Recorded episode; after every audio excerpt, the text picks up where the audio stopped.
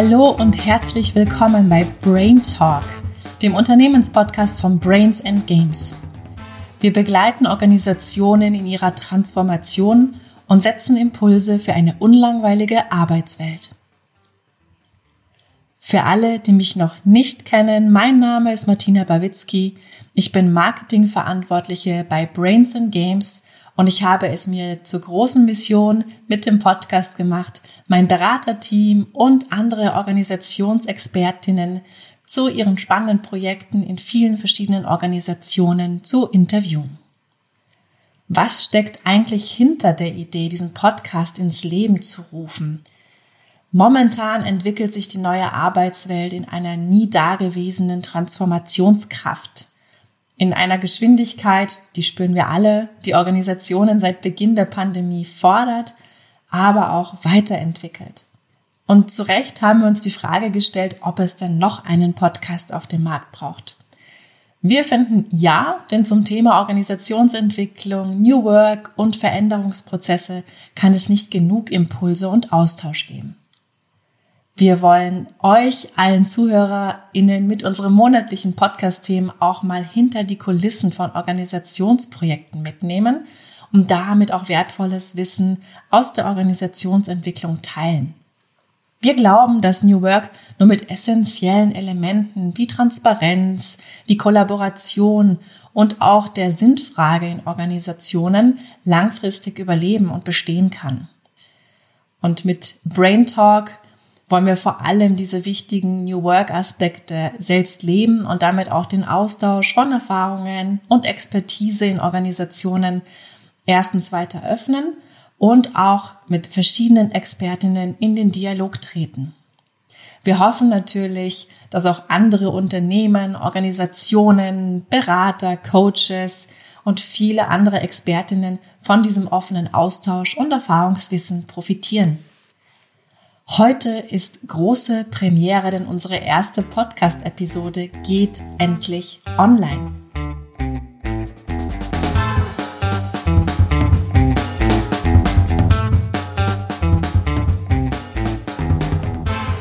Für diese Podcast-Premiere habe ich den Geschäftsführer der Unternehmensberatung Brains and Games, Andreas Rath, eingeladen. Hallo Andi, schön, dass du da bist. Hallo Martina. Du hast ja damals 1998 Brains and Games gegründet. Das ist jetzt auch schon über 20 Jahre her. Ähm, ich freue mich sehr, dass du unseren Podcast heute eröffnest und ich dir ein paar Fragen stellen kann, was aus deiner Sicht Organisationen gerade jetzt beschäftigt. Und bevor wir darauf eingehen, erzähl uns doch kurz, in welchen Projekten Brains and Games aktuell tätig ist. Ja, sehr gerne. Danke auch für die Einladung. Ja, unsere Projekte lassen sich in drei Schwerpunkte, in drei Felder zuordnen. Das eine ist Transformation, alles was mit organisationalen Veränderungsprozessen zu tun hat, also mit Kulturentwicklung, mit struktureller Entwicklung, Strategie und auch mit der Gestaltung von Arbeitsräumen. Das zweite ist die Kompetenzentwicklung, Entwicklungsprogramme für Einzelpersonen, hauptsächlich Führungskräfte, aber durchaus auch MitarbeiterInnen. Und nicht zu vergessen, das Feld der Kooperation, wenn es um Teamklausuren geht, um Teamentwicklungen geht, Großgruppenveranstaltungen, das sind so die Projekte, wo wir derzeit tätig sind. Wie ist deine Einschätzung zu den einzelnen Schwerpunkten? Gibt es dann aufgrund der aktuellen Entwicklungen die letzten eineinhalb Jahre auch eine, eine Tendenz, einen Trend mehr hin zu zum Beispiel Transformation oder auch mehr Teamthemen, die ähm, momentan aufkommen? Im Moment sind eigentlich in allen drei Bereichen äh, Entwicklungen sichtbar. Bei der Transformation geht es natürlich ganz stark um die kulturelle Entwicklung, aber auch um den Aufbau neuer, agilerer und flexiblerer Strukturen. Im Bereich der Kompetenzentwicklung gibt es viele Anfragen in Richtung virtueller Führung, veränderter Führung, wenn Menschen in Homeoffice sind, wenn hybride Meetings stattfinden und so weiter. Und natürlich gibt's äh, als Gegenbewegung zu diesem stark virtuellen Arbeiten und zu dem einzelnen Arbeiten aufgrund von Homeoffice-Anteil, der steigt, auch den äh, Wunsch, den Drang, würde ich fast sagen, nach gemeinsamer Zeit und Teamentwicklungen, die in Präsenz stattfinden, wo man sich spüren kann, wo man vielleicht auch rausgehen kann und im Outdoor-Bereich arbeiten kann.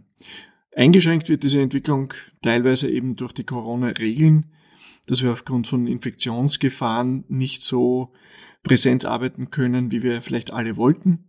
Aber in allen drei Bereichen, die ich beschrieben habe, äh, gibt es im Moment starken Bedarf. Was mich jetzt auch persönlich interessieren würde, mit welchen Projekten beschäftigst du dich denn aktuell als Organisationsberater und was reizt dich da auch besonders? Also mich hat es schon immer gereizt, äh, Veränderungsprozesse, Change-Prozesse zu gestalten. Dort, wo es um echte Neugestaltung geht, um Transformation geht, wo neue Strukturen entstehen sollen. Und gerade das ist, wie schon gesagt, im Moment ein, ein äh, großer Bedarf. Es geht dort um mehr Flexibilität, um flexibleres, resilienteres Handeln. Es geht dort um Bildung temporärer Projektgruppen, also weg von ganz fixen Teams und langjährigen Teams und auch Führungskräften, die auf ewig äh, bestimmt sind, hin zu flexibleren Strukturen, wo auch die Führungskräfte vielleicht gewählt oder zumindest nur temporär äh, bestimmt sind. Und diese neuen Strukturen gehen natürlich einher mit einer neuen Kultur. Es braucht Enthierarchisierung. Damit meine ich, dass die klare Zuteilung von Entscheidungen oben in der Organisation sich auflöst und immer mehr die Verantwortung hinunterwandert und auch die Führungsrollen dort wechselnd sind, dass äh, der Herr A beim Thema X äh, führt und dann wieder die, die Frau B bei einem anderen Thema den A führt, also wo es einfach hin und her wechselt. Und das Ganze kombiniert mit sehr viel virtueller, virtueller äh, Kooperation. Ein Highlight war unlängst eine Moderation von gut 360 Führungskräften, wo der Anspruch war, eine alte Strategie abzuschließen und auch über eine neu entwickelte Strategie zu informieren. Das Ganze mit einer Interaktion unter allen Teilnehmerinnen, das Ganze eben online und mit Hilfe eines großen Miro-Boards auch interaktiv gestaltet, mehrstündig, Live-Schaltung mit Interviewgästen, mit Außenstellen. Das war herausfordernd und beeindruckend auch, wie so eine Arbeit möglich ist. Und was mir noch einfällt, ist, dass ich im Moment eigentlich relativ viel Coachings habe, äh, Führungskräfte, die sich mit den veränderten Anforderungen auseinandersetzen wollen und ganz spezifische unterschiedliche Themenstellungen haben. Jetzt, wo ich dir so zuhöre, ähm, ist ja auch spürbar, dass sich gerade sehr, sehr viel in der Arbeitswelt verändert. Ähm, wieso brauchen denn Organisationen Unterstützung von außen, wenn sie in einer Veränderungsphase sind? Würde mich jetzt noch interessieren. Und vielleicht auch etwas provokativ gefragt, ist denn nicht genau das Management dafür da, diese Veränderung in einer Organisation zu gestalten und mitzuentwickeln? Das Management ist natürlich in der Verantwortung, die eigenen Veränderungen in der Organisation zu gestalten. Nur stößt man dann natürlich an Grenzen. Man erkennt eigene blinde Flecken, sonst würden sie auch nicht so heißen, selbst sehr schwer. Und das ist auch der Grund, warum wir, wo wir als eigene Profession und Kernkompetenz die Gestaltung von Veränderungsprozessen haben, uns trotzdem für unsere eigenen Veränderungsprozesse auch wieder Profis von außen holen, um Feedback von außen, Impulse von außen zu bekommen und durch den Prozess begleitet zu werden.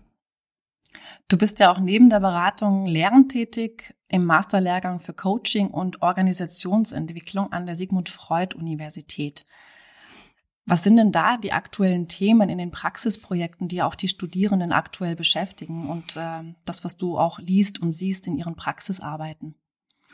Es sind einerseits die Klassiker, die sich äh, nicht verlieren, sondern weiter wichtig sind. Das sind äh, Teamentwicklungen, Teamprozesse, das sind Konfliktregelungen, das sind Führungsthemen, Entwicklung von Führungskräften oder speziellen Zielgruppen, Train-the-Trainer-Programme beispielsweise. Was im Moment sicher verstärkt ist, ist die Selbstorganisations- und Eigenverantwortungsthematik. Man will, dass das gestärkt wird, dass mehr Verantwortung hierarchisch gesehen hinunterkommt in der Organisation. Das Thema der virtuellen Führung. Wie kann ich führen, wenn ich die Menschen teilweise nicht mehr physisch sehe?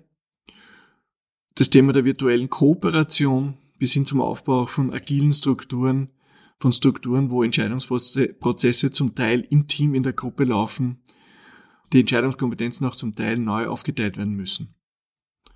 Für mich ist das sehr bereichernd, diese Referententätigkeit in der Ausbildung, weil es um Weitergabe von eigener Erfahrung ist, von Theoriewissen ist, aber vor allem die Reflexion der eigenen Annahmen über Veränderungsprozesse sehr spannend ist für mich.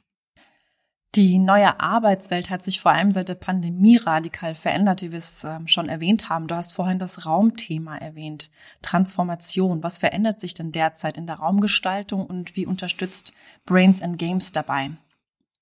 Ja, bei vielen Organisationen, auch bei uns selbst, ist es so, dass die Mitarbeiterinnen und Mitarbeiter nur mehr wenige Tage pro Woche ins Büro kommen und damit Arbeitsplätze, Arbeitsflächen einfach frei bleiben. Und diese freien Flächen können jetzt anders genutzt werden. Man kann sie einerseits reduzieren, man kann aber auch die Flächen anders gestalten. Schon lange beschäftigen wir uns mit dem Konzept des Activity-Based Workings. Das heißt, wir suchen uns für die gerade notwendige Tätigkeit den dazu passenden Arbeitsplatz. Es geht um Organisationen, die sinngesteuert, netzwerkartig sich aufstellen, weggehen vom Zentralisieren, also auch vom räumlichen Zentralisieren mit Headquarters hin zu äh, nicht nur Homeoffices, sondern vielleicht auch äh, Coworking Spaces, also anderen Modellen der gemeinsamen unter Anführungszeichen Raumgestaltung. Und dieser neue Bedarf muss jetzt gerade aktuell überprüft werden, weil es ja ineffizient ist, leere Flächen äh, zu haben, die nicht genutzt werden. Und damit kann man auch andere äh, Nutzungskonzepte ins Leben rufen. Also zum Beispiel mehr auf informelle Begegnungszonen zu schauen. Weil wenn die Leute ins Büro kommen, geht es oft gar nicht ums äh, konzentrierte, fokussierte Arbeiten alleine, sondern um den Kontakt mit den anderen Personen im Büro. Das sind so Fragen dann äh, spannend wie zum Beispiel, ob eine Führungskraft ein eigenes abgeschlossenes Büro braucht. Wo viele sagen, ist selbstverständlich, ich bin das so gewohnt und ich habe vertrauliche Gespräche, aber wie viel Prozent der Zeit ist es wirklich? kann ich nicht in diesem Zeitraum dann mir einen anderen Raum suchen, der dafür geeignet ist und auch vielleicht sogar Desk-Sharing betreiben und mittendrin bei meinen Mitarbeiterinnen und Mitarbeitern sitzen, so wie es manche Organisationen ja schon seit vielen Jahren auch praktizieren erfolgreich. Und dazu braucht es ausreichend Besprechungsräume, informelle Räume, und wir kennen Konzepte, wo, dieses, wo dieser Anteil an Besprechungsräumen zu gering war und das Gesamtkonzept dann einfach nicht mehr funktioniert.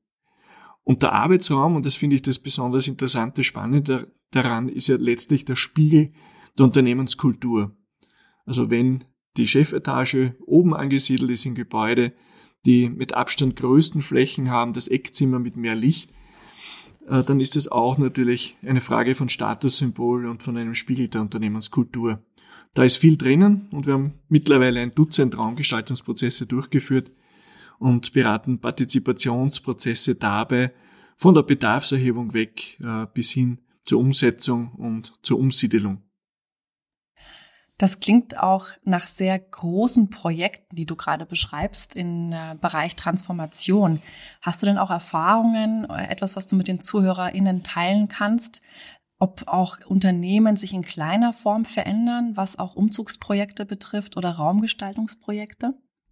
Ja, es klingt nach den Riesenprojekten mehrjährig, die es auch gibt, genau. in denen wir tätig sind. Aber natürlich gibt es auch äh, Teams, die neue Arbeitsformen, die New Work leben wollen und dementsprechend sich neu organisieren und sagen, bevor jeder einen Schreibtisch hat und den nur ein, zweimal in der Woche benötigt, machen wir doch lieber Desk Sharing, eine Clean Desk äh, Policy, was natürlich eine Umstellung ist, ein Verlust von eigener Individualität vielleicht auch, aber dazu führt, dass ganz andere Arbeitsmöglichkeiten dann plötzlich da sind, die die Leute auch schätzen. Zum Beispiel fertig vorbereitete virtuelle Arbeitsplätze, wo äh, Videokonferenzen auf Knopfdruck äh, gestartet werden können mit perfekter, perfekter Technik, dem richtigen Mikro und damit Zeit gespart werden kann. Also es geht nicht nur um große Prozesse, es geht oft mhm. auch nur um die unter Anführungszeichen kleine Veränderungen, aber auch kleine Veränderungen sind natürlich eine Veränderung, die ähm, Kraftkosten, Energiekosten und manchmal auch Begleitung benötigen. Jetzt hast du uns auch schon sehr viel Einblick gegeben in die Organisationsberatung. Wo siehst du denn Chancen und Entwicklungspotenziale, die sich in der neuen Arbeitswelt im sogenannten New Normal gerade zeigen? Vielleicht kannst du da noch etwas für unsere Zuhörer zusammenfassen.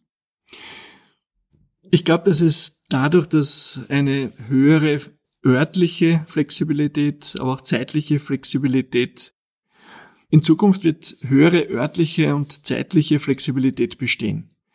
Das ist natürlich eine Riesenchance für Leute, die einen langen Arbeitsweg haben, Pendler beispielsweise, Pendlerinnen, aber auch für Leute, die zeitlich äh, flexibler sein wollen, weil beispielsweise das Kind äh, nach der Schule nach Hause kommt, dann eine Zeit kommt, wo man nicht arbeitet, am Abend aber wieder eine nächste Arbeitsphase beginnt.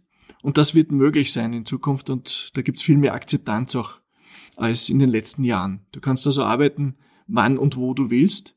Und du brauchst gerade deswegen, weil alles so flexibel ist, äh, wieder Spielregeln, um im Team effizient äh, gemeinsam arbeiten zu können. Es braucht Kompromisse zwischen der Autonomie äh, und den eigenen Bedürfnissen, aber auch den Bedürfnissen der Organisation oder des Teams. Das ermöglicht schon ein Mehr an Ich-Sein, also wie ich gut arbeiten kann und will. Auf der anderen Seite braucht es trotzdem die Kompromisse. Ich glaube, dass es auch für die Organisationen dadurch mehr Purpose braucht, mehr Inspiration braucht, also so gemeinsame Leitbilder statt Vorgabe und Kontrolle, weil das mehr diesen, dieser New Work Philosophie entspricht. Und wir sollten uns vielleicht noch als letzten Aspekt dringend überlegen, wer eigentlich in der Organisation welche Entscheidungen treffen soll. Es braucht dann mehr Flexibilität auch, dass Einzelpersonen klare Entscheidungskompetenzen bekommen, damit Verantwortung breiter verteilt wird, dass die Verantwortung stärker an die Kundenschnittstelle kommt, dort wo Leute auch direkt schnell kompetent entscheiden können im Sinne des Kunden und der Organisation und damit auch dort äh, die Entscheidungen getroffen werden, wo die höchste Fachkompetenz liegt. Aber dass es auch zusätzlich zu diesen Solo-Entscheidungskompetenzen es Gruppen gibt, die sagen, wir wollen gewisse Themen und das sind vielleicht nur klein, also weniger Themen, nicht die kleinen, sondern die wichtigeren Themen. Die wollen wir aber gemeinsam entscheiden in der Gruppe, sei es im Management-Team oder in einem Arbeitsteam. Und dann ist die Frage, nach welchen Prinzipien entschieden wird, ob das ein Zustimmungsverfahren ist, ein Widerstandsverfahren ist, ob es Vetorechte gibt, etc. Da ist ein großer Hebel in den Organisationen, bin ich zutiefst davon überzeugt. Und die flexiblere Arbeitszeitgestaltung bei Bürotätigkeiten ist deswegen so wichtig, weil die Leute auch nachfragen. Wir merken das bei Recruiting-Prozessen bei unseren Kunden, dass gerade in Zeiten, wo die Stellen oft nur sehr schwer besetzt werden können, Teilzeit zum Beispiel immer mehr gefragt wird und Flexibilität seitens der Organisation immer mehr gefragt wird, um die guten Leute auch wirklich zu bekommen. Das heißt, hier spielt vor allem auch die Rolle, dieses ähm, Spannungsfeld näher zu betrachten zwischen höherer Selbstorganisation, Autonomie, aber auch das große Ganze zu sehen, das Gemeinsame, das Teamgefüge und auch die Identifikation mit der Organisation. Lässt sich das so genau. zusammenfassen? Genau. Mhm. Es braucht dadurch, dass ich selbst mehr entscheiden darf und soll und auch hoffentlich will, braucht es eben die gemeinsame Ausrichtung. Also wenn ich weiß, wo wir hinwollen, dann kann ich, so wie auf einem Segelboot, wenn wir das Ziel klar haben und wissen, wo wir hinsegeln, dann kann ich auch für mich am Steuer, auch wenn die anderen gerade nicht da sind, zum Beispiel in einer Nachtfahrt, selber meine Entscheidungen treffen. Und das sind Prozesse, die man auch erst wieder einüben muss, weil mit einem einfachen Command and Control, wir sagen es einmal und dann wird schon passen und alle wissen, was sie zu tun haben, ähm, ist es eben auch nicht getan. Es braucht andere Führung. Mehr sinnorientierte Führung. Danke, Andi, für die Ausführung. Das sind ja auch recht komplexe Sachverhalte, die du gerade beschreibst. Vielleicht können wir das etwas runterbrechen auf äh, ganz praxisnahe Tipps, die du auch Organisationen empfehlen kannst, die sich gerade in einer rasanten Geschwindigkeit verändern oder auch verändern müssen. Okay, dann wechseln wir von komplexen, praxisnahen Tipps auf äh, ganz konkrete äh, Tipps. Ich würde mal sagen, das erste, was mir einfällt, ist das Thema Ziele. Äh, es geht weg von einem Ziel definieren, das ganz klar und eng definiert ist, wo man alles andere runterbricht und danach einen fixen Plan entwirft, hin zu einem Zielkorridor vereinbaren. Also vielleicht, wenn ich noch einmal das Bild des Segelns hernehme, das mir gerade so vorschwebt, wenn ich auf eine Insel zusteuere und sage, irgendwo bei der Insel wollen wir ankern, wo genau, wissen wir noch nicht, aber wir haben einmal grundsätzlich diesen Zielkorridor, so würde ich es nennen, äh, definiert. Also was wollen wir erreichen, ist definiert und wissen alle. Dabei ist es wichtig festzulegen und klar zu haben, was ist bereits gesetzt, was ist auch nicht zur Diskussion und was können wir gemeinsam noch entwickeln. Beispielsweise das Ziel ist definiert und wie wir genau dann dorthin kommen, können wir gemeinsam entwickeln oder überlasse ich überhaupt anderen. Ich denke, dass es wichtig ist, in den Dialog zu gehen mit genau jenen, die später mit diesem Ergebnis leben müssen. Und ich sage bewusst Dialog. Dialog ist etwas, wo ich nicht etwas vorgebe und ausdiskutiere. Diskutare aus dem Lateinischen heißt ja teilen, sondern Dialog, also durch das Ergebnis schauen, forscherisch mit der Einstellung schauen, wie können wir gemeinsam zu dem Ziel kommen. Da kann ich als Führungskraft meinen Beitrag leisten und das kann das Team sich einbringen und damit auch rasch ins Tun kommen. Und genau darum geht es auch, nicht lange zu planen, sondern rasch ins Tun zu kommen, etwas auszuprobieren und festzustellen, was dabei funktioniert und wo es noch Anpassungen braucht. Mir gefällt der Begriff ähm, Prototyping sehr gut, wie es der Klaus Otto Schama zum Beispiel beschreibt bei der Theory U. Also Prototyping-Phase als schnelles Tun, wenn man mal klar hat, was man wirklich, wirklich will und wo man hin will. Ja, und einen Tipp habe ich natürlich schon, äh, wo ich schwerst befangen bin, lass dich begleiten dabei, weil gerade wenn es komplexe, schwierigere Prozesse sind mit viel Veränderung, dann gibt's dafür Profis. Zum Schluss würde ich dir gerne noch eine recht persönliche Frage stellen. Wenn du auf die letzten eineinhalb Jahre zurückblickst, es war ja oder ist eine sehr herausfordernde Zeit, wofür bist du denn ganz persönlich dankbar? Was nimmst du dir mit? Ja, uns hat schon ganz schön gebeutelt, wie plötzlich im März 20 alle Aufträge, die in Präsenz geplant und weggebrochen sind, wir uns neu strukturieren müssen nach innen hin. Welche Kommunikationsformate brauchen wir? welche Produkte brauchen wir, was braucht der Markt jetzt, ähm, was machen wir mit dem Büro, sperren wir es komplett zu oder wie, wie geht das jetzt? Da hat es uns gebeutelt und ich bin sehr stolz darauf, was wir mit unserem Team daraus gemacht haben. Ich bin stolz auf das Team aus Beraterinnen und Beratern, weil wir sehr schnell viel gelernt haben, uns ausgerichtet haben, neu, der Kontakt trotz Virtualität nicht verloren gegangen ist, sondern stark geblieben ist und wir letztlich gestärkt aus dieser Krise auch herausgekommen sind. Dafür bin ich wirklich sehr dankbar. Ja, wir sind am Ende unserer ersten Episode angekommen. Vielen Dank, lieber Andi, für unser Gespräch und dass du heute mein Premierengast warst. In Kürze erscheint wieder eine neue Brain Talk Folge, in dem wir mehr Einblicke geben in aktuelle Trends und Entwicklungen der neuen Arbeitswelt und was Organisationen gerade bewegt. Ich freue mich schon auf meinen nächsten Interviewgast. Mehr wird aber an dieser Stelle noch nicht verraten. Wenn du weiterhin informiert bleiben möchtest über unsere Brains and Games Welt, dann abonniere unseren Unternehmenskanal auf LinkedIn und Facebook. Alle Infos zu uns und unseren Angeboten findest du auch unter www.bag.at. Hier kannst du dich auch für unser Newsletter eintragen. Alle Links findest du auch in den Show Notes. Vielen Dank fürs Zuhören und bis bald.